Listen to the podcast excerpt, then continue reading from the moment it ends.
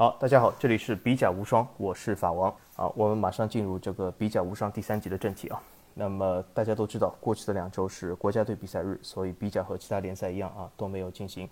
那么本轮在我现在录制的时候呢，只进行了第一场比赛，就是比尔肖克主场不敌布鲁日。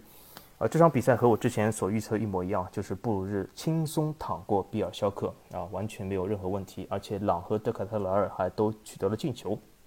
啊，那么从布鲁日角度来说，这是一场呃非常需要的三分，也是非常顺利的一场比赛。那么从他们的角度来说呢，现在给 USG 造成了更大的压力，因为 USG 现在是少赛一场的情况下只领先两分。那么 USG 本轮是面对标准烈日啊，标准烈日也是一支传统强队，但是本赛季呢，标准烈日其实啊状态非常糟糕。但是从这场比赛来看呢，标准烈日会不会拖慢 USG，或者是啊让 USG 只取得一分，或者甚至不拿分的结果，也不排除这个可能。因为为什么呢？我首先来说，呃，从我本人来讲，比甲我最喜欢三个队就是 USG、标准烈日和安德莱赫特。那么从我的角度来说呢，我肯定是希望啊 USG 能够啊全取三分。因为为什么？标准烈日这个赛季已经完全完蛋了啊，他们就是。呃，完全没有机会进入这个欧战季后赛，和更别说这个冠军季后赛。当然了，也没有降级的压力。作为一支传统的强队来说，降级肯定是不可能的。但是本赛季呢，也已经是战绩一塌糊涂。那么既然是这样，我觉得还不如留力啊，给下赛季重新崛起做准备。但是从真的球队的角度来说呢？呃，我又觉得标准烈日或许不会啊这么轻松的就放过 USG，为什么呢？标准烈日毕竟是啊这个法语区的第一球队啊，如果让 USG 夺冠了，那么在法语区来说，谁是第一球队？究竟是 USG 还是标准烈日？那么就有一点争议了。那么对标准烈日日后的商业开发啊，或者是这种呃向各种投资者吹水啊，或者是表现啊，那么很难就说自己哦，原来我是。法语区还不是第一球队，因为你看 USG 都已经夺冠了，但是我已经很多年都没有这么干了啊，所以说从标准烈日的角度来说，我觉得维护其法语区第一球队的这个地位，呃，还是有必要击败 USG，至少啊是让 USG 知道，对吗？自己还是瘦死的骆驼比马大。啊，然后还可以维系自己的地位。然后 USG 如果没有办法夺得冠军的话，我觉得，呃，发育区的老大还是毋庸置疑的，仍然是标准烈日啊。所以这是有可能是他们的心态。但是呢，我是希望啊 USG 能够全取三分，并且能够带着呃五分的优势进入季后赛啊。那么本轮其他比赛呢，由于还没有进行，所以说我们第一个板块呢，就是啊，综述一下这个比甲的呃本轮比赛，就啊就此略过啊。那么我们直接进入这个第二个板块，就是讲一个啊每期都要讲的一个比甲小妖。那么这期我给大家带来是谁呢？就是安德莱赫特的费尔沙伦。呃，上一期其实我就说过，就是安德莱赫特是一个平均年龄十分年轻的球队，那么它里面的小妖是非常多。呃，我甚至觉得下一期给大家带来小妖，或许也是从安德莱赫特来发掘。那么这期呢，我想讲的就是费尔沙伦。费尔沙伦呢是一个我非常喜欢的球员，他这样的小个子啊、小体型这样的球员，其实在现在的足球界来说已经是非常不多见了。为什么？因为大家有没有发现到，现在足球界的趋势都是向啊这个身体身强力壮，或者是身体上的这种身体素质啊，或者是这种呃防守能力啊、全面性啊、呃 B to B 啊这样的打法是越来越多，使这个球员的体型来说是越来越趋于强壮，而且就是有一个非常强迫的体能，对吧？但像菲尔沙伦这样的球员啊，在如今的足坛啊，真的是一股。呃，非常亮丽的新的这种风景线，因为他的啊身体非常小，非常的瘦弱啊，对抗也很一般，呃，但是从这个角度来说呢，或许有的人会质疑他今后的发展，对吧？他能不能就是扛起这个比利时的这个大旗，或者是安德莱赫的大旗？呃，这很难说。但是我觉得他目前来说呈现出来的这种天赋，给我看到是非常亮眼的。而且呢，我觉得足坛也需要一些多样性，需要像费尔沙伦这样的小个子球员，有天赋的球员啊，给他们一些机会。那么菲尔沙文本身呢，他的这个个子，我给大家形容一下，有点像，有点像梅西或者迪巴拉这样的体型啊。所以说，啊，其实我觉得，呃，从足坛角度来说，仍然有他们立足之地，但是会越来越难啊。但是费尔沙伦呢，这个球员，大家如果熟悉比较的话，其实你就会发现啊，这两个赛季以来他的。表现还是比较稳定的，而且呢，他是作为这个安德莱赫特进攻型中场的，从数据来看也是可以。我觉得他主要优点是他就是他能够在前场的位置，作为一个自由人来讲，能够打得非常多。因为为什么？他既可以在中场中路组织或者突破，或者是一脚远射，也可以跑去边路来一脚传中，对吧？他的传中的准头其实还是不错的，因为呃，大家可以看到他这赛季好多次这个助攻都是从啊边路拿球，然后通过一脚传中传向中央，然后啊取得进球。所以说他的传中的枕头是非常好的。那么的从这个中场进攻型球员来说，我觉得他的球感是非常的好，进攻欲望非常强。就是他不会畏畏缩缩，不会就是经常性的像一些新的这种球员一样啊，好像这种追求数据上这种啊平衡，或者是追求这种所谓的传球成功率，就有像呃有一些这种。像皇马那些中场啊，对他们来说数据成高于一切，所以说他们经常是啊追求一些传球成功率啊，经常传一些安全球啊。但是我觉得费尔沙伦倒不至于，他的进攻欲望还是非常强的，就是把球往前传的欲望是非常强。那么这种踢法呢，从有的角度来看呢，会略有降低他的这个数据，但是我觉得呃总体来看呢，他呈现出这种呃年轻球员的向前的意识是非常强的啊。那么他的射门呢，我觉得准度还是不错的啊，他的啊。就是射门的决心也非常高，就有的时候他或许选择的射门时机没有那么好，但是呃，从他的射门决心来说还是不错，就是说呃，踢起来是非常有自信的。那么他这样的球员呢，很明显就是我刚才说了，这么体型娇小的一个球员，他会遇到一些问题，就是说什么他的防守对抗能力不强。所以说我的个人意见是这样啊，如果他还是趋于在中场拿球的话，我觉得。在某种程度上来说，他在安德莱赫特或许没有什么问题，因为安德莱赫特毕竟是比甲的支强队，也就是啊，你压制对方的时间会超越啊对方压制你的时间。那么从安德莱赫特的角度来说呢，我觉得他这样踢法是没问题。但如果他要进一步或者去一个更大的球队的话，那么我觉得他这样的踢法呢，在中场这个位置呢会遇到一些困难，因为为什么？现在有些教练会觉得他防守力度不足啊，或者是。呃，他不会防守。那么中路一个位置呢，就是一个非常宝贵的位置，或许不会给他。那么菲尔沙龙很有可能，呃，会像一些进攻才华横溢的球员，但是防守不行球员这样枯坐冷板凳。所以这，我的，我觉得对他来说是不好的。那么他的职业生涯呢，我觉得要么就是在呃一个像安德莱赫特这样球队，能够呃充分展示自己的进攻才华，而可以。略微的忽略自己的防守任务，还有一种呢，他就是啊，有可能要改变一下这个啊踢球的位置，因为为什么？那很多人讲，那他为什么不能提高防守能力？我觉得他这个体型、这个体魄很难非常强有力的提高防守能力，而且他如果想强有力的提高防守能力，一定需要增肌呀，一定需要啊增加这个身体的强壮度，这样其实是会失去一些灵巧性的，其实是得不偿失的，也就是让每一个球员更。越来越的这样的模式化、工具化，我觉得是完全没有必要。他应该坚持自己的特点，坚持自己打法。所以我觉得他要么是呃待在安德勒赫特这样有压制性的球队，在某个联赛中有压制性球队，或者啊他去改变一下位置。我觉得他的位置可以适当前移一点，他或许可以打一个呃二前锋或者一个假前锋的这样节奏。如果他仍然是待在中场中路的话，我觉得呃这对他的前景来说，或者去一个大球队的前景来说是有问题的。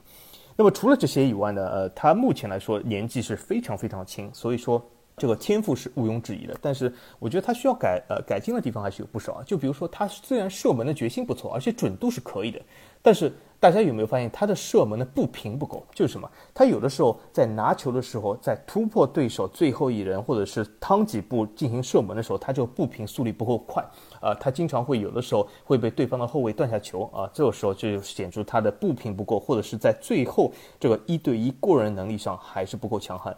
当然了，他毕竟不是一个边锋，所以说我并不觉得他需要啊十分十分的啊依赖或者是仰仗他的一一对一过人能力。所以我觉得他可以。改变一下，略有改变一下踢法，就是减少这种需要呃趟几步才需要射门，他完全可以利用这个啊时期，在趟完球以后啊进行一个空当的直传，我觉得这样效果会非常好，因为大家可以看到他这赛季的助攻，应该说很少有一个。非常穿透力直传的这种主攻形式，对吗？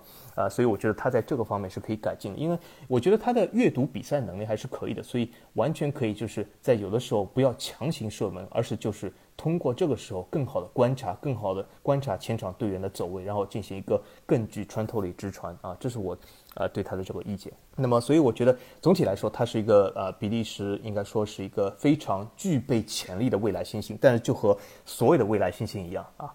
啊，要成长成为一个真正的明星，还需要很多步。那么我也祝他成功啊！这个赛季呢，在安德勒赫特呢，我觉得他的发挥是可以的。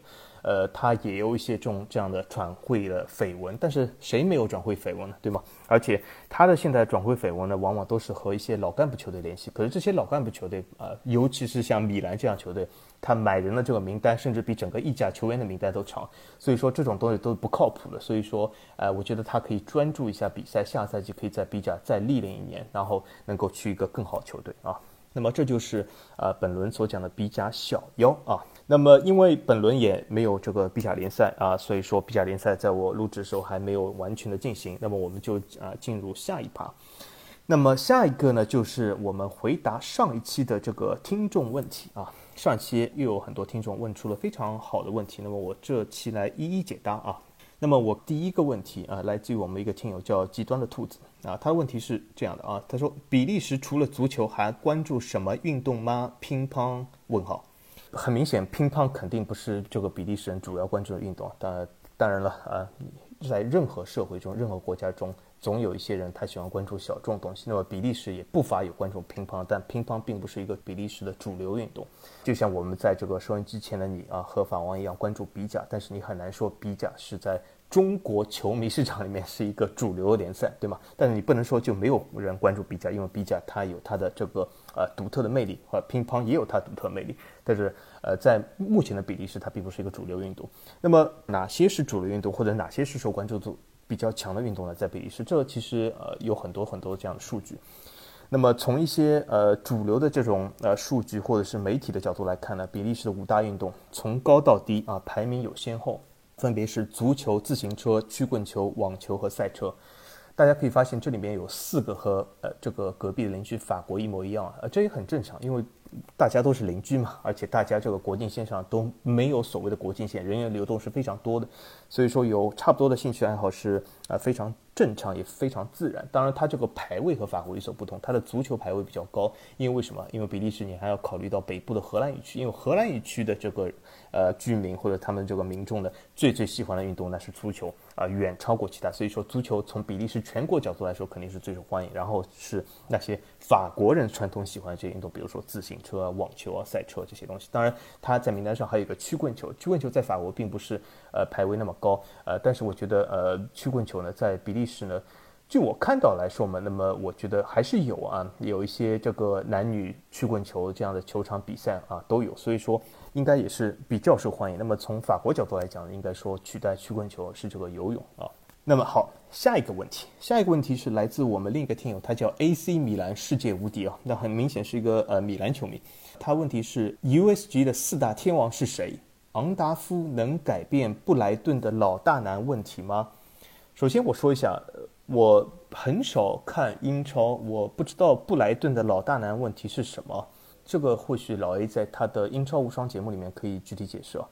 呃，那么如果是布莱顿老大难问题是和进攻有关的话，昂达夫能够改变吗？我我觉得好像有点难。为什么呢？呃，这么说吧，昂达夫是一个很好球员，他也是 USG 四大天王之一。他的本赛季数据也非常好，可是昂达夫的履历或者他现在在比甲遇到的挑战，我觉得他去英超的话会面临一个非常不同的竞争环境啊！我不觉得昂达夫现在这样的舍我其谁的中锋霸主的这样打法，在英超，尤其在布莱顿能够得到相应的支持，并并且在和对方后卫的绞肉机里面或者血拼当中啊赢得现在这样的数据，我觉得比较难。当然了，他的身体是非常强劲的。而且是典型的这种中锋踢法，而且现在足坛像他这样典型的中锋踢法是越来越少。我觉得他可以丰富布莱顿的打法，但是真的要布莱顿靠昂达夫要改变自己在英超的排位啊，我觉得有点难。呃，英超另一队不是引进了狼堡的这个荷兰高中锋嘛？啊，他们有没有改变彻底改变他们的这个问题呢？或许也没有，因为什么？这。本身一个球队的一个提高啊，靠一个单一的球员啊，都是比较困难的啊。他需要一个整体的打法，一个整体的这个呃球队啊，因为毕竟我们是在球队中比赛嘛，毕竟不是打网球对吗？一对一。那么呃，四大天王除了昂达夫以外，还有谁呢？还有就是范齐尔啊，范齐尔是一个非常好的球员，他这次也入选了比利时国家队啊，我觉得他也是比利时日后一个新星啊。我会在今后的比甲小额节目里面重点介绍一下范齐尔。范齐尔这个赛季其实他的数据非常好。从我的角度来看，USG 其实所谓的四大天王，应该说其中有两个人是特别重要，一个是昂达夫，一个就是范齐尔啊。那么。除了他们两个，另外两个相对来说没有那么重要，但是也非常重要的两个球员，就是呃为他们提供帮助的尼尔森和特马，对吧？一个是这个丹麦球员，一个是呃这个从法国联赛来的球员。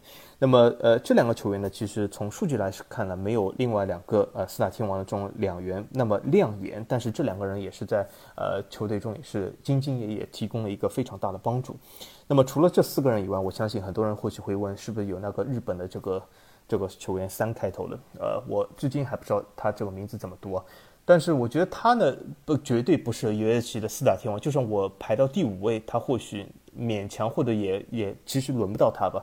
因为他，我觉得他的这 U S G 的定位还是一个呃轮换球员，或者是从轮换球员进入常规主力的这样一个球员啊。他并没有有一个天王级的表现，所以球队中的天王绝对是另外四个，而不是他啊。那么好，下一个问题。下一个问题来自于我们另一个听友叫巴黎佩马尔，呃，他这个问题之前是一段是呃，就是讲了一下这个荷比联赛这个合并和这个话题啊，但是我我这里简单说一下，就是荷比联赛啊，据现在这个礼拜的新闻来说，基本黄了 啊，为什么？就是荷甲那些球队不同意，这个其实呢，呃，我觉得按照现在我们掌握的讯息上来说，如果我是荷甲球队，我也不同意啊。因为为什么？因为欧足联首先说你两个联赛合并，对吧？你是拥有一个该联赛现有的欧战名额，因为不能你说这样是不是不公平？我觉得这样还是挺公平。为什么？你两个联赛加起来名额加起来，那么最新这个荷比甲，我我们暂且称它叫荷比甲，它的名额比英超还多，这个公平吗？呃，很多人会讲这应该是不公平，至少英超球迷会这么说。那么从这两个联赛角度来说，如果你既然两个联赛合并到一起，这个欧战名额不能叠加的话，那么呃，那么必定有一些球队是不满意的。那么从另外一个角度来说呢，呃，这里面就像你说的，还牵涉到就是说，呃，谁降级，谁参加第一届的甲级，谁参加第二届的乙级啊，或者是第一届的乙级，对吧？这种牵涉到很多这个利益问题，因为为什么？荷甲中的一些弱队，他肯定不同意，对吧？因为呃，曾经有个方案说，啊，第一届的甲级名单由这个欧足联这个积分来进啊进行判断，但是很多荷甲球球队他从来没有参加过欧战，他的积分是零，对吧？那么他肯定是不利，他很有可能会因为一些比甲强队的啊加入，他需要退到这个新的荷比联赛的乙级，那么这个收入还未必比他现在在荷甲高。啊，那么他肯定是不愿意。那么综上所说呢，就是荷甲球队呢经过投票以后呢，就是啊也不同意这个方案。那么荷甲的一些强队啊，包括荷甲三强，他们是同意，因为为什么？他们增加了这个荷甲的关注度，对对对他们来说肯定是好事，而且呢，他们也不会丧失第一届这个甲级的名额。但是对一些小球队来说，他肯定是反对。那么之前我也说过，就是比利时想加入法甲，法甲也反对。其实法甲反对理由和这个非常类似，就是一些小球队来说啊，他肯定就是说，呃，他呃很难就同意自己哇退入第一届联赛的乙级，对吧？呃，那么从这个角度来说，就是综合啊之前说的这种语言问题啊、市场开发问题啊、球员问题啊，和到底去法甲还是荷甲问题啊，各种各样问题，现在基本是处于已经黄掉的阶段。但是这种东西呢，我倒觉得也不必这么悲观，因为为什么？世界好，或者说整个这个足坛是一个变量。今天的事不代表明天的事，明天的事不代表后天的事，这些东西都有一个变量。呃，有的时候有些球队会由于时代的啊变化，或者是当时环境的变化啊，做出一个新的决定。所以我觉得，呃，合比联赛呃今后合并的可能性还存在，而且甚至由于这次的结果，使比甲的法语区球队更能说服一些比甲荷语区球队再和法甲谈一谈，对吗？所以说这些东西都是一个变量。那么。如果我们说没有荷比联赛，那么或许以后会有个法比联赛，那都是完全可以。那么就是正如法王所言，我觉得这就是成为一个世界上最完美的联赛，对吗？有拥有我最喜欢两个联赛里面的综合体，所以说是个很不错结果。那么我们所以说拭目以待啊。那么所以这期我们回答一下你这个下半的这个问题啊。那么你说是话说语言不统一，那么比利时国内荷语区队伍比赛时也统一用法语吗？呃，答案是不啊，就是很简单，就是不，他们不不会用法语，因为我这样解释一下吧，就是比利时从呃七十年代实行比利时联邦制以后啊，把这个全国其实划成三个联邦，呃，一个联邦叫荷语区联邦，一个是法语区联邦。第三个啊，就是我之前解释过，所以说你不必再呃通过百度来杠啊，就是说第三个是不是德语区联邦？很遗憾，没有这个所谓德语区联邦。第三个叫双语区联邦啊，就是合法双语。那么合法双语区联邦呢，就是在首都布鲁塞尔和周边的几个市镇。啊，那为什么要这样呢？啊，首先就是布鲁塞尔首先是一个法语区的飞地，但是它和法语区的连接部呢，那几个市镇传统上来说是一个荷语区的市镇。但是由于布鲁塞尔是首都，所以里面法语区人口不停的在增长。那么，所以他们在城市中，比如说这个居住呃这个面积的减少，或者他们呃非常自然而然的就会往这个郊区外扩。那么这些郊区呢，就是那些传统历史上的荷语区市镇。但由于法语人口的不停的涌入啊，导致这些荷语区市镇从公共服务啊，我举个例子来说，呃，这个政府这个政府部门啊、邮局啊啊这种呃当地的这种呃各种各样的公共服务啊，这种汽车啊、学校啊，对吗？呃，从这种角度来说，他们意识到不得不提供一些法语服务，因为为什么？这些市政虽然呃法律上讲是。呃，之前是荷语区，但是由于法语人口的不停增长，法语人口已经超过了本身的荷语人口，所以他们的公共服务如果不再提供法语服务的话，会遇到一些非常大的问题。为什么呢？因为本身这个公共服务本身当地这些市政的政党就是由当地居民投票产生的，如果你。呃，不让当地居民也就主体这个法语群体满意的话，那么这个政党必然是下一届是轮不到他的，那么他必然需要做出一些改变，而为这些新的选民增加一些新的服务。因此啊，自然而然，从过去的四十年角度来说，他们这些啊市政就加入了双语区，也就是说，比利时其实双语区的市政、双语区联邦这个角度来说是在扩大中啊。那么。从荷语区这个联邦的角度来说，就你刚才问的那些荷语区球队比赛中，他们会统一使用法语吗？完全不会啊！因为为什么？比利时的啊这个宪法规定，就在荷语区，你只需要在公共服务和学校、公立学校中只需要教授荷兰语；在法语区，你只需要教授法语；在双语区，你必须要有两个语言啊，但是可以让学生自由选择。呃，那么从这个角度来说呢？荷语区，它今后和法语区的剥离会越来越大，这其实也是一个事实。就是从七十年代比利时联邦制以后，呃，两个语言语区其实他们的呃这个分离的状况其实是越来越多的啊，并不是越来越紧密。啊，所以从这个角度来说，荷语区他们球队内战的时候肯定是不会使用法语。呃，那么从另外一个角度来说，法语区球队内战的时候也不会使用荷语啊，但在双语区。他们会不会使用荷兰语呢？其实也很少，因为为什么？这些所谓的双语区，其实，呃，从事实上的角度来说，其实都是法语区。呃，但是由于这个政治正确嘛，或者是由于这个呃象征比利时王国统一嘛，它的首都必须要做出规定，啊，是合法双语。那么从这个人口普查角度来说，我给大家个数据，就是合法就是在布鲁塞尔地区，它的比例是多少？基本是一比九啊，就是荷兰语这个母语的人占百分之十，那么法语占百分之九十。啊，这也是很正常，因为为什么？布鲁塞尔毕竟是法语区的一块飞地，它周围很多都是荷兰语区。那么荷兰语区的人进入布鲁塞尔首都工作，这也是很正常。所以总有那么百分之十的这个人口，这也是呃非常的正常，没有呃任何的这个问题。呃，所以说这就是从这个比利时三个语区三种这种呃。呃，联邦制的角度来说，说一下就是啊，回答你这个问题。那么，呃，从另外一个角度来说呢，我就这里还可以再展开一下，因为今天没有讲到这个本轮的比赛，所以我们有更多的一些时间，我稍微可以展开一下，就是所谓的荷语区球队里面，其实它也分铁杆荷语区和温和荷语区和统派荷语区啊，什么意思呢？就是从整个荷语区的角度来说，我之前讲过，支持比利时王国统一大概占六成，或者是现在有略微减少，但是基本是在六成左右。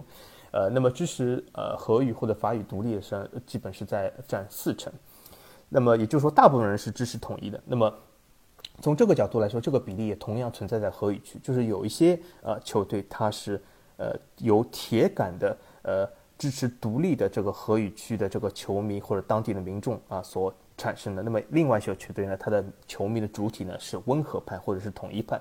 那么我给大家举几个例子，就是有一些铁杆的。呃呃，荷语独立的城市里面是以安特卫普和安特卫普周边的城市为主啊，因此在比甲中，安特卫普和比尔肖特这两个安特卫普的德比对手，他们的球迷或安特卫普的这个民众是有非常强大的荷兰语区独立这个倾向啊。但是呃，从两西面两个西弗兰德呃，或者说啊，中文好像译名叫法兰德斯，我们就讲西法兰德斯和东法兰德斯这两个省里面来看呢，他们是属于非常温和的啊。这些球队包括呃布鲁日，包括瑟格拉布鲁日，包括根特啊，或者说亨特。那么这些球队呢，就是相对来说比较温和了。你可以甚至可以从他们的网站中体会到这个区别。举个例子来说，一些强荷兰语区独立这些球队里面，网站里面是绝对没有法语版，它整个网站只有一个版本，就是荷兰语版本。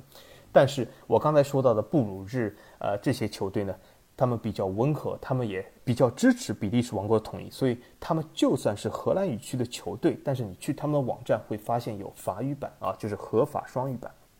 那么剩余的这些荷兰语区的球队呢，他们其实也不是铁板一块啊？为什么呢？比如说，呃，就算是强荷兰语区独立的这些球队里面，也分成两派，分成哪两派的？一派是比利时荷兰语区彻底独立，成为一个新兴的国家，叫法兰德斯，或者是叫弗兰德，对吗？以前就历史上翻译叫弗兰德，虽然我发现好像最近这个中文的翻译有所改变，但是另一派呢，这个强独立荷兰语区呢，他们又坚持认为我要并入荷兰。啊，所以说这也分成两派，就是荷兰语区独立派里面分成我要彻底独立派和独立后并入荷兰派啊。这个其实在法语区也是啊，就是法语区也有独派，就是说我要彻底独立成为一个新国家，还有一些就是我要彻底独立加入法国啊。这也在法语区分成两派。那么这些派别。中间还有一个彻底的统一派，就是完完全全统一派，它既不占荷语区，也不占法语区。比如说安德莱赫特，对吗？那就是一个完完全全的统一派。呃，所以说从他们这个球队的呃角度来说呢，又是另外一种风景线，就是什么呢？就是他们会把对方就是自己所在地区的非官方语言作为网站的第一语言。大家理解这是什么意思吗？就是比如说，呃，我是一个。中超球队，但是我把呃中超你打开这个页面，我的首选官方语言竟然是韩语啊，不是中文啊，就是这样东西。就安德莱赫特就这样，他作为一个法语区球队，但是他为了呃坚持的统派，坚持的就是比利时的大大一统或者是王国的大一统。他就会把荷兰语作为网站打卡的首选首选项，而不是法语。你要法语反而要进行一个第二个选择啊，就是说作为这个网站的第二语言啊，这就是一些统派球队所做出的表率啊，所以是非常很有意思。你所以如果要看这个球队到底是支持哪一边，你很容易，你只要看一下这个球队的网站的啊首选的官方语言就可以看出来，所以很容易。那么一些强独立派法语球队呢，他们甚至就是没有荷兰语版本啊。这也是非常正常，这和安特卫普、贝尔肖特也是啊差不多的，就是雷同啊，所以这就是现在比利时这个呃双语的情况。那么之今后呢，呃，我会更多的介绍一下这个所谓的双语情况，因为这个双语情况涉及到很多东西，它涉及到比利时的历史，它涉及到比利时的政治，它涉及到比利时国家队，也涉及到比甲啊这个联赛啊。那么很多人或许会问，那为什么？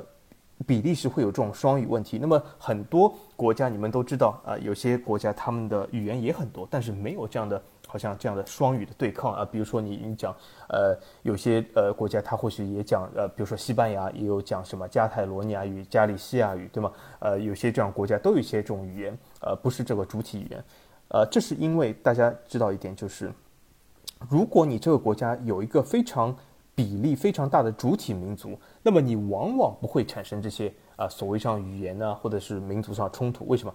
呃，主体民族如果占百分之八十，那么少数民族加起来只有二十，它的话语权就相对较少，对吧？它所产生的这种冲突也会较少，或者就算是产生冲突，它是在小范围内的，只是在该少数民族地区的，而不是全国范围的。但是比利时几乎是啊主流国家里面唯一一个双语是基本五五开的啊五五开的，所以说。呃，以前我就讲过，就是它的合法双语的比例基本是五五开。那么你从一些呃中文或者是一些呃完全就是没有跟上时代节奏的一些源啊，你找到一些信息，比如说百度，他会告诉你啊，呃法语区什么百分之四十五，荷兰语区百分之五十五什么什么，这些其实是错误的。为什么？他们把这个所谓的双语区单独拿出来了，然后把接下来进行对比啊，成了五五对四五。但是你要知道，双语区的布鲁塞尔是个法语区城市。如果你把布鲁塞尔加入法语这一边，那基本就是形成了五五开啊。所以说，这就是比利时为什么历来啊就有这样的问题。呃，但是为什么之前比利时一百多年历史上都是法语是唯一语言？那为什么荷兰语会崛起啊？这个我们就是会在我们的呃下面的一个板块比利时历史中啊进行一个更详细的说明。我们会通过一集又一集的说明。那么今天这一集呢，恰好就是说到了荷兰语的崛起啊。好，我们把这个留到下一部分。那么我们现在来到下一个问题啊，下一个问题呃是来自于我们一个热心听友，他叫莫须有书店店小二啊。他这次问题是什么？他说是还想知道比甲给国家国家队嗯输送人才的机制，有没有不在五大联赛效力还能长期稳定待在国家队的球员吗？呃，肯定有啊。呃，比利时国家队有不少球员，他其实。还没有或者从来没有效力过五大联赛，呃，我随便就可以举出几个，呃，一个就是比如说本轮讲的比加小菲尔沙伦，还有上轮讲的比加小德卡特拉尔。那么这些年轻球员呢，他们一般比甲出身，还没有机会去五大联赛，这是非常正常。那么还包括，呃，我刚才呃就是简单提到的这个 USG 的范奇尔，对吗？那么还有一些球员呢，他们呃一直其实呃年龄已经不小，但是一直也没有去五大联赛，比如说瓦纳肯啊，对吗？这个非常高大的瓦纳肯，或者是范德海登，这都是呃非常正常的。那么具体来说，比比甲给国家队输送人才的机制啊，这我只能说比甲没有给比利时国家队输送人才的任何机制啊，这个和法甲和英超这些都是一模一样。为什么？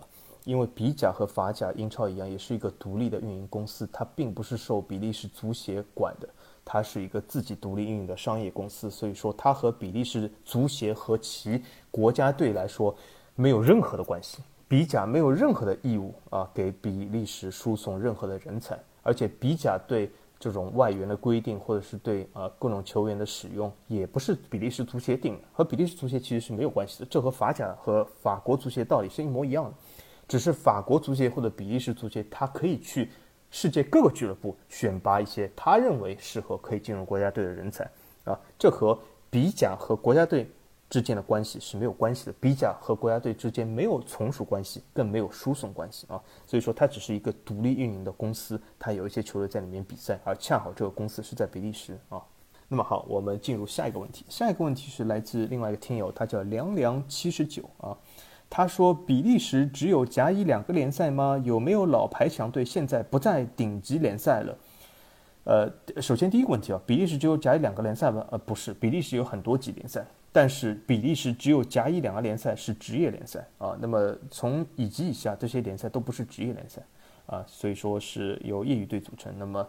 呃，从和半业余队啊，也就是说，从这种角度来说，你也可以说职业联赛只有甲乙两个联赛，他们名字非呃分别叫 One A，就是一 A 和一 B 联赛啊。那么有没有老牌强队现在不在顶级联赛了？有，呃，应该说，说实话只有一个。那为什么呢？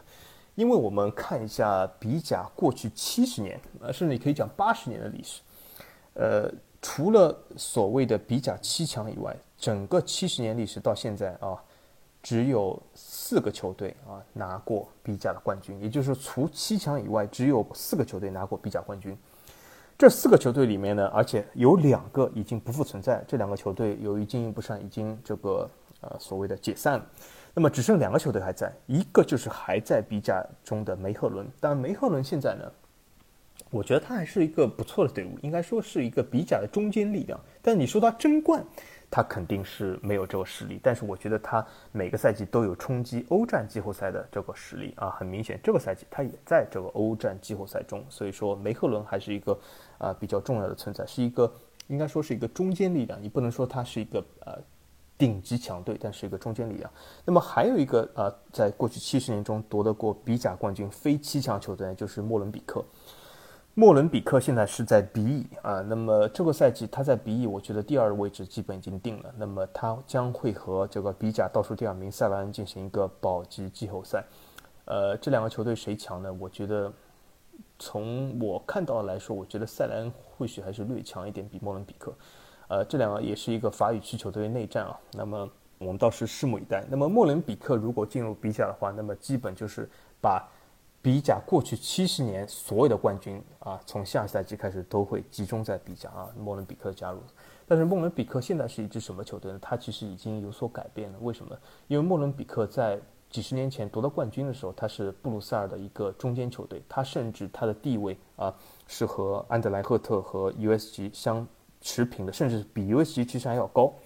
那么如果他进入比甲的话，下赛季布鲁塞尔德比将有三个球队啊。但是莫伦比克已经改变了，为什么？因为莫伦比克所在的区其实就叫莫伦比克。呃，它就是大布鲁塞尔都市区的其中的一员。这个区其实已经是西欧现在呃伊斯兰或者阿拉伯群体最集中的一个区了。嗯，所以说它的整个这个呃球迷或者民众的构成已经有所改变了。所以说莫伦比克现在是更一是一支比较具有伊斯兰和阿拉伯文化这样代表性的一个球队。呃，所以说他呢，有的时候他你会发现他有一些北非球员或者这样，就在历史上，所以说他从这个角度来说呢，他其实一个属性已经有所改变，他已经不是当年夺得比甲冠军的莫伦比克了，而且莫伦比克呢，他有一些很多这样的呃极端分子的这个聚集，也是就是当当时的这个布鲁塞尔啊这个机场恐怖袭击啊，法国巴黎的恐怖袭击啊，这些恐怖分子啊。都是住在莫伦比克区啊，所以说这个球队如果晋升比甲的话，也会有非常有意思啊。那么这就是呃这位听友的问题。我们下一个问题来到就是下一个听友，他的名字叫大大的电灯泡啊，他讲了，呃，经常看到新闻说比利时国家队会有法语区和荷语区球员的不团结，两个地方的球员是不是真的有强烈的对立情绪？国家队的话，他们是以法语为主吗？呃，这个问题很好。那么紧接刚才上面那个问题是讲到的荷语和法语区，那么这两个区域的球员，我不能说他们有强烈的对立情绪，因为这个强烈的定义很多人都不会不一样。我或许对强烈定义和你也不一样。那么我只能说他们有一些对立情绪。那为什么呢？因为你就想象一下，如果现在有两个国家合并，而且这两个国家的体量是相当接近，呃，比如说和中国比较近的韩日合并，当然韩日体量其实。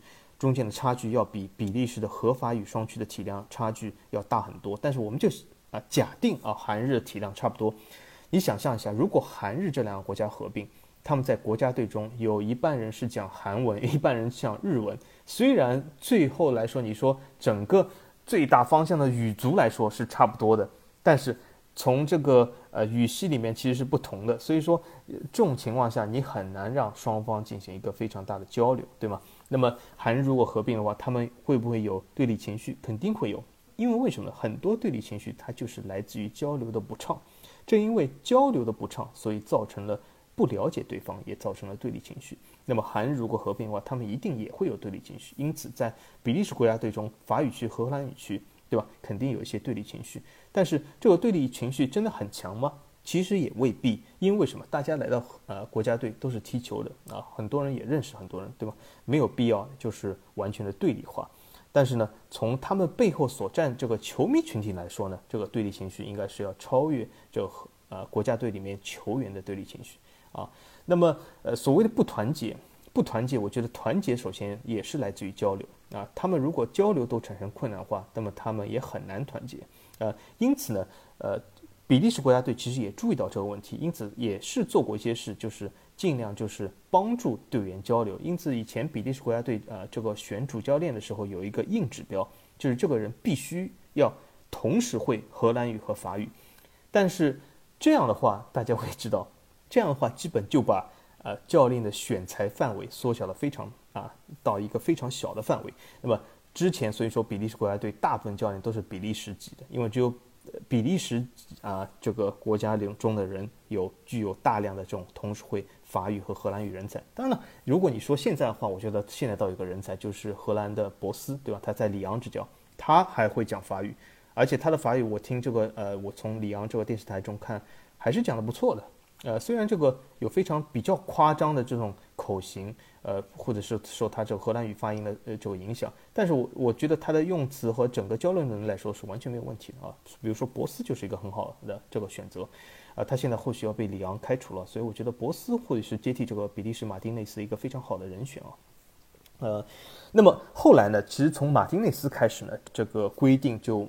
呃，比利时就放弃了，为什么呢？因为之前比利时也意识到，如果你把选材的这个范围缩小到只能呃请会会同时讲荷兰语和法语的这个人才，你的人才库会非常的小，或者是这个范围会非常的小。那么所以说，他们从马丁内斯开始就是把这个拓展了。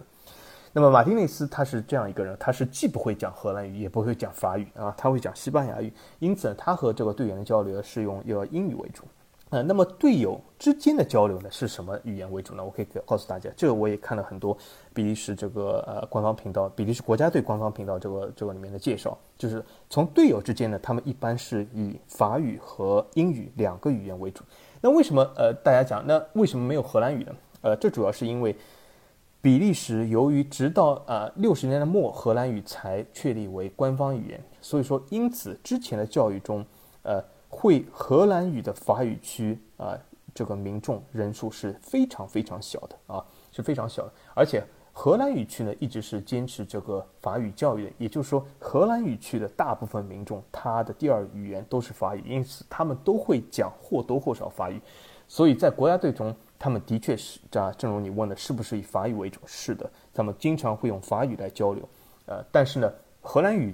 球员之间，他们肯定没必要说法语，对吗？就像两个韩国人之间，他为什么要说日语，对吗？那么从这个角度来说呢，你就可以想象成，就是韩日合并国家队的话，有一些韩国球员，他更多的韩国球员会讲日语，而不是更多的日本球员会讲韩文啊。所以说他们是会讲一些法语，以法语为交流。但是我也可以告诉大家一个趋势，就是什么？就是以法语为交流这个趋势正在减少，而减少到什么呢？就是他们这个以法语区。啊，为以法语交流为这个趋势呢？啊，现在是改成呃，今后越来越多球员以英语来交流，就是在荷兰语和法语中间。那为什么呢？呃，主要是因为新一代的荷语区球员，他们这种呃荷语的这种独立意识比较强，他们有的时候啊不想说呃法语或者说对方语区的这种语言。那么法语区的球员呢，他们是绝对不会说荷兰语区的。所以说，呃。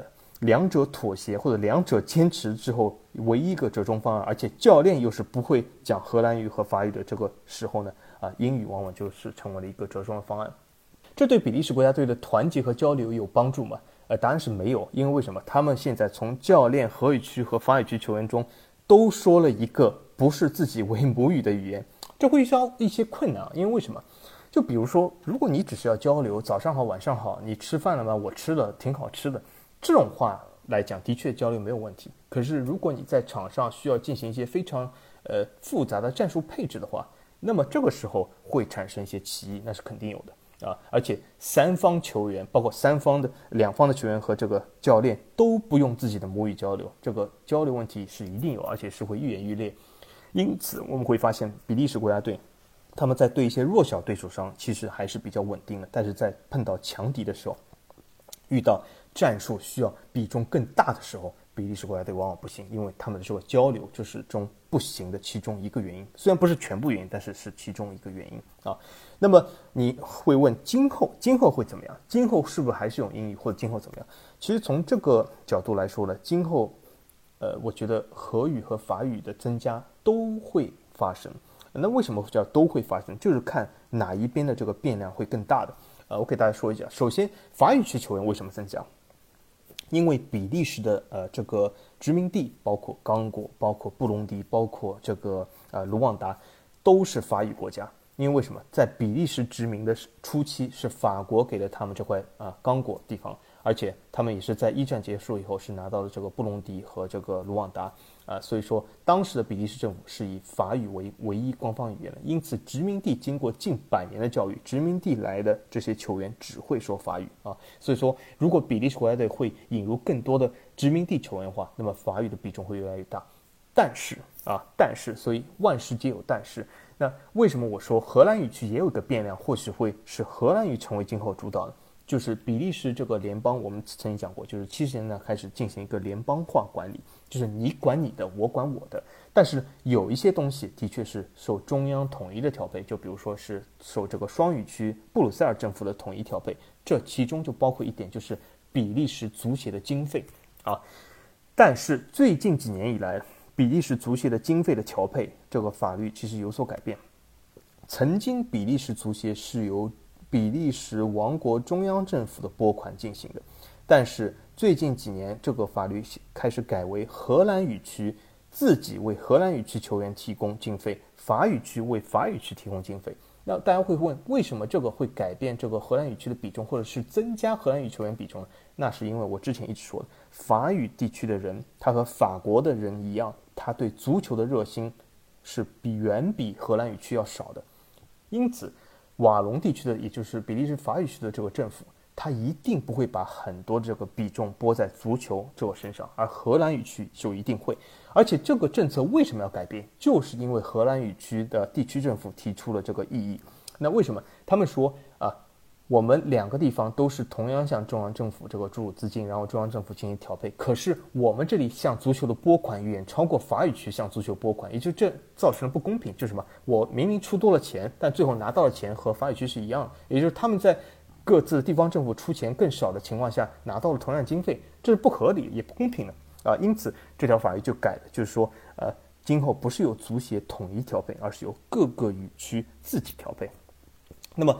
资金的体量决定了今后青训的质量和今后的发展，所以从这个角度来说，长远来看，我相信大概从十到二十年角度来看呢，荷兰语区的青训力量肯定会更强啊。但是呢，究竟是这个产生的青训苗子更强，还是法语区来自殖民地引入这些球员更强，这谁都不知道啊。那么谁更强，就代表今后国家队中的语言话语权啊。所以你这个问题相当好啊，谢谢。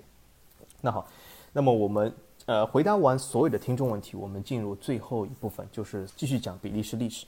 那么我们上期讲到，就是呃，比利时历史就是呃，里奥波德二世，对吗？他在这个去世前啊，终于把他自己的刚果自由领呃给这个国家收购了，因为他在刚果做了一些非常惨绝人寰的事。啊，那么比利时政府呢，为了维护比利时王国和这个王室的名誉呢，呃，进行了对他这个自由领进行一个收购，对他自由领的管理方式呢，也是进行了一个非常大的革新。那么自从收购以后呢，呃，其实刚果自由领的呃运营还是不错的。那么比利时呢，经济也进入一个非常好的繁荣期，因为就像刚呃上次说到，就是比利时由于这个法语区进入了呃。呃，提前和比很多欧洲国家都提前进入这个工业革命啊，他们在当地的煤钢产量是非常高，工业化程度非常高，所以说比利时进入一个非常好的经济繁荣期。呃，从刚果的角度来说，也是为比利时母国提供了很多原材料。呃，所以说比利时呢，应该是进入一个很好的这个经济的稳定繁荣期，然后就是国家本来是要向一个非常好的方向发展的，但是呢，呃，大家都知道，有的时候呃。就是，往往就是事情的发生啊，并不是经常可以如您所愿。呃，这个时候呢，就是世界嘛，呃，总是会啊不间断的会产生一些呃非常自私的、只顾及自己啊或者一小撮利益的人啊。但是呢，呃，要所谓的就是伤害别人去争取所谓的这种生存空间，这种非常荒谬的理论的啊这种群体。那么这个群体呢，就是在呃一九一四年时候，在德国，他们就是啊进行了一个或者是呃挑起的这个第一次世界大战。所以说，今天我们这一集呢，就是讲一讲比利时在第一次世界大战中的角色和他在第一次世界大战中的一个发展啊。那么呃，大家都知道，就是在第一次世界大战里面，德国的战略是呃从比利时啊进攻法国，这个战略本身就是一个非常。恶劣的这个啊选择，为什么？因为比利时是一个中立国，这其实是无视比利时中立的这个啊啊事先的条件，所以说这本身就是个非常恶劣的战略。那么，但是你啊，大家都知道，对吧？有一小撮人，他们都可以为了自己的利益啊，编造出这种什么生存空间的这种讲法来牺牲自己老百姓，呃，那么这种所谓的挑战下中立国对他们来说更是不在话下。那么这批呃战争犯，那么他们就是啊，像这个。呃，英法宣战，所以说，并且是侵犯了啊，当时中立国比利时。那么比利时呢，它从这个政治和这个军事上是一个中立的态度，但在经济上呢，是和法国有千丝万缕关系。那么也是作为一个小法国存在。那么所以说，比利时呢，呃，作为这个呃卡在德法之间争霸之间的这个呃中间人，那么的确是呃它的位置呢是非常微妙啊，也是非常危险。那么，作为德国的第一个进攻对象来说呢，那么比利时肯定是受到了战争的这个摧残。呃，比利时整体的经济呢，受到这个四年一战的这个影响以后呢，是其实退坡的非常严重啊。比利时在一战中的损失，呃，应该我说不能以严重来说，是十分的惨重啊。要为什么呢？因为比利时本身就是。呃，英法这个煤钢共同体的呃一员，他们本身就是这个呃煤钢产量的一个重要基地。那么这个重要基地呢，在一战中是啊，应该说是有了一个十分啊大的这种破坏。也就是说，这个啊整个工业产能，整个工业的啊当地的工厂其实是受到了十分大的破坏，所以对它的经济来说呢，啊应该是推波非常的大啊。呃，他在这个战争结束的时候，我给大家一个数据，就是百分之八十的比利时人在战争结束的时候都失业了，因为为什么？这工厂都已经完全的遭受到了破坏，所以说对比利时来说是一个重大的一个战争的这个灾难啊。那么从战争本身的呃角度来讲呢，就是比利时在一九一四年受到德国侵略的时候呢，呃，应该说是也是呃，应该说是展现了呃比利时人民这个不惧这种呃。啊，强敌，但是应敢，呃，勇敢抵抗侵略啊，这这个可歌可泣的这种很多事件。那么，呃，从这个角度来说呢，我们可以讲一下，就是比利时在一九一四年受到德国侵略中的呃两次比较重要的战役啊。我们第一个首先讲，就是一战刚爆发的时候，比利时当时有一个非常呃重要的战役叫烈日战役。那就是什么？就是德军进攻这个比利时城市烈日，就是现在标准烈日对啊这个所在烈日啊。那么这一次战役呢，其实本身呢，就是呃，德国呢本来就是有点低估了比利时啊，就是本来是觉得比利时不会有非常顽强抵抗，呃，其实，在本身他们的计划中呢，是可以非常顺利的当当天就是通过烈日要塞，然后呢就是向呃下一个地方向法国进军啊，但是呢，比利时人正在这里进行一个非常顽强的抵抗，所以说其实是把德国进入法国的这个时间拖慢了五天。这五天其实为法国进行一个准备，其实是争取到了一个非常宝贵的时间段。其实对整个啊一四年初期战局的影响是非常大的。虽然烈日战役本身来说比利时失败的，因为它也是受到了非常啊强大的攻击。我们讲一下人数来说，比利时当时啊基本有三个师驻守在这个烈日要塞啊。本身在战前呢，这三个师啊，基本是配备了大概七十来门火炮，是分成烈日要塞呢，是分几个要塞，也就是它几个要塞是连接起来，呃，那么十来个要塞连接起来。那么比利时他们在战前呢，就是也意识到德国的入侵就是迫在眉睫，所以他是临时把七十二门火炮增加到了一百四十门火炮啊，就是要对抗这个德国的啊侵略。那么德军的出呃也是其实人数来说也是相当，基本就是三万多人啊，但是他的火炮数量远超过比利时部队啊，所以说他们最后是对比利时的很多要塞进行了一个呃炮火的轰击，然后是把各个要塞进行了孤立，因为当时所谓的烈日要塞呢，其实并不是说一个很大的啊要塞，而是由十来个这种五角形的要塞组成啊，分布在烈日周围，但是这这个打法其实是。之前在普法战争中的得到了运用，就是说是非常有用的，可以占据一个要塞点啊，对战争的影响是非常有这个正面的意义。但是从一战以后，我们会发现，欧洲已经不会再打要塞战了。为什么？就是从烈日战役中可以体现出，一些分布在各地并没有连接到一起的要塞，在一战的炮火猛烈轰击下，其实是守不住，而且会造成非常大的伤亡啊。所以说，啊，从这个烈日战役来说，它有一个对整个战争史上来说，也是有一个非常啊大的这种呃启示的意义。那么这场战役的最后呢，呃，德国是损失了五千多人，那么比利时呢，基本是损失了呃两千到三千人，然后呢，四千人成为了俘虏。呃，从这个角度来说呢，他们是最终是呃就是呃失败的。但是呢，他们我刚才说从战略的角度来说呢，他们是拖缓了这个德国进入法国的这个时间。所以后来这个英国不是有一个很有名的这个历史学家克伦特威尔嘛？不是说这个比利时是有自己的勇敢，对吗？给德国人啊一个非常大的惊讶，就是让德国人知道，对吗？比利时不是这么好欺负的啊啊！所以说这个呃整体来说，这个烈日战役它具有一个非常重要的意义。那么自从烈日战役以后呢，呃，法国、英国、德国都意识到啊，在一战这样的炮火下，要塞已经没有意义了，所以这也是是。让世界这个战争的转折从要塞战转为了啊战壕战，就是当时其实觉得你你在这个整个矿源上、旷野上，就是你有很多的这种战壕体系连接在一起的战壕体系，其实是远比一些分布在各地而各自为政的要塞要更有意义啊。那么这就是呃第一场就是德国入侵比利时在一战中的一个非常重要的呃烈日战役。那么烈日战役紧随烈日战役以后呢，就是啊也是一个非常有名的，就是伊斯河战役嘛。对吧？伊斯河战役，伊斯河战役双方投入的呃兵力其实更多。呃，为什么呢？因为这个时候啊，法国已经准备好了，英国也已经准备好了。那么伊斯河战役呢，基本就是比法啊，啊共同对抗德国。呃，比法联军总共有呃六万多人，这比利时占五万多人，法国占一万来人。那么德国呢，总共有八万多人啊，进行这个伊斯河战役。伊斯河战役应该说是一个一战的转折点。那为什么呢？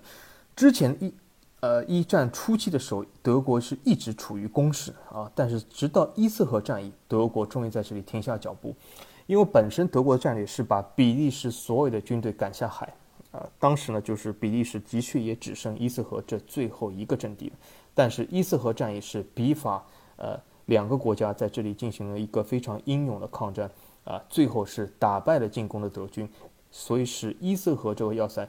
直到一战结束都没有被德国占领，也就是一直是在整个一战中比利时最后唯一留下来的一个国土啊，没有被德国占领国土，就是呃通过这个伊瑟河战役取得的。所以说这是一个非常伟大的一个胜利啊。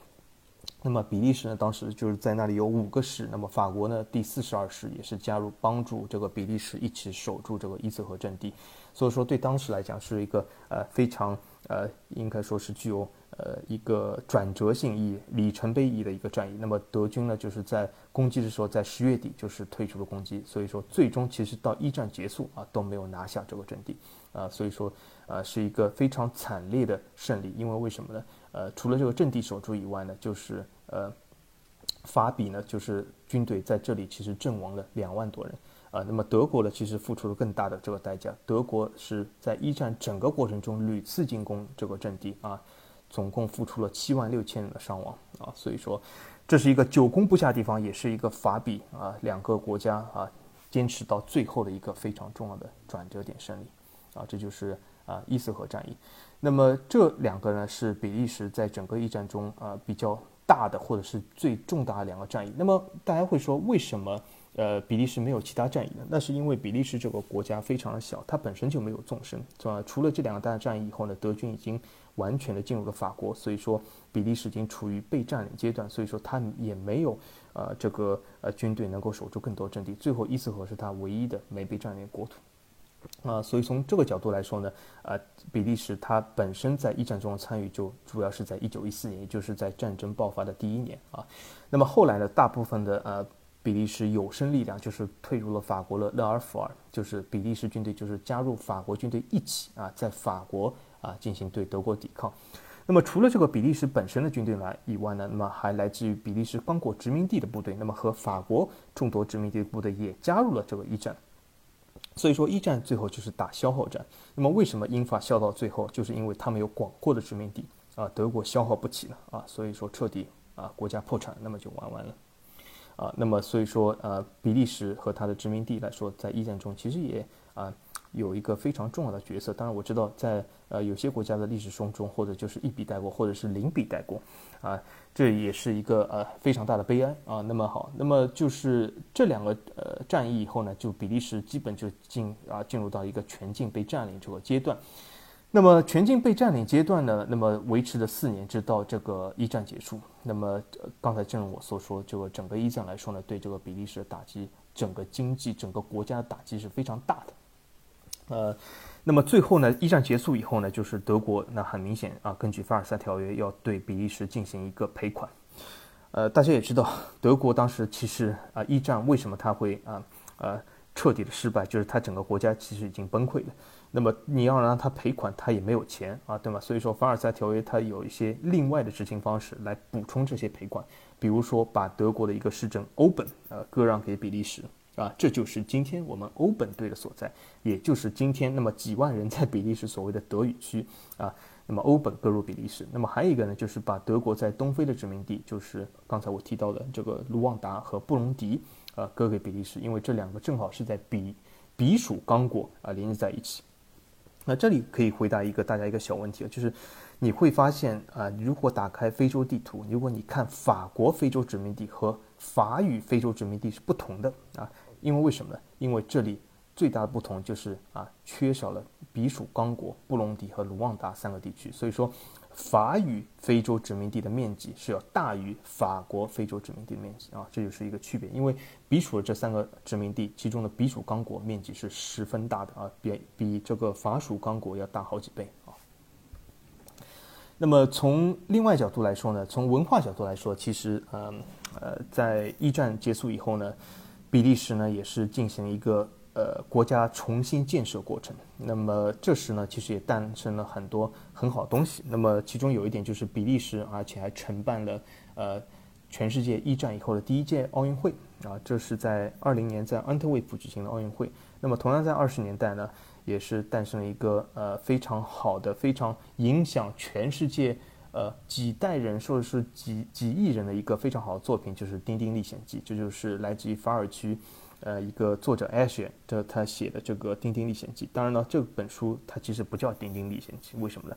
因为这“丁丁”两个字在法语中不读“丁丁”，它读“汤汤”啊，所以说其实理论来说，这个其实应该叫《汤汤历险记》，而不是叫《丁丁历险记》啊。虽然后来在中文世界中，那么一直叫《丁丁历险记》，为了啊，就是避免这种呃交流上的歧义吧，那么我就暂且称它为《丁丁历险记》。因此，其实。很多人把德布劳内称为丁丁，其实他不叫丁丁，他应该叫汤汤啊。如果你真的是啊把它引申到这个《丁丁历险记》里面去的话，那么好，在结束之前呢，我们还再可以讲一点，就是刚才就是呃卖了一个小关子嘛，就是说荷兰语区，荷兰语为什么会崛起啊？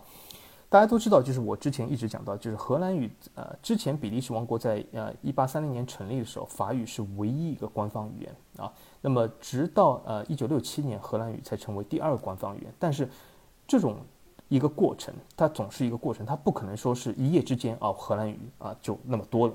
它这个过程主要是其实呢起源于什么事？就是一次大战的时候啊。为什么呢？因为我给大家讲一个小点啊，就是刚才我讲两大战役。啊，你讲这个烈日战也好，呃，这个伊斯战也好，对吧？这些都是在哪里？都是在法语区。那么大家应该比较机智的这个听友听到这里，或许会问一下：那为什么比利时的这个重大战役都在法语区，而不是在荷兰语区？啊，那是因为荷兰语区早就投降了，而且荷兰语区和德国啊有一些不可告人的这种东西啊。也就是在比利时整个国家奋起抵抗的时候呢，荷兰语区非但没有抵抗，而且还，呃，应该说是自己成立了亲德国的这个政府。换句话来说，就是有点像汪精卫政府啊，就在荷兰语区成立了。那么德国呢，为了拉拢这个荷兰语政府，为了为了让他们就是从比利时独立出来呢，就是德国支持他们啊，把荷兰语作为当地这个啊地区的啊官方语言。所以说。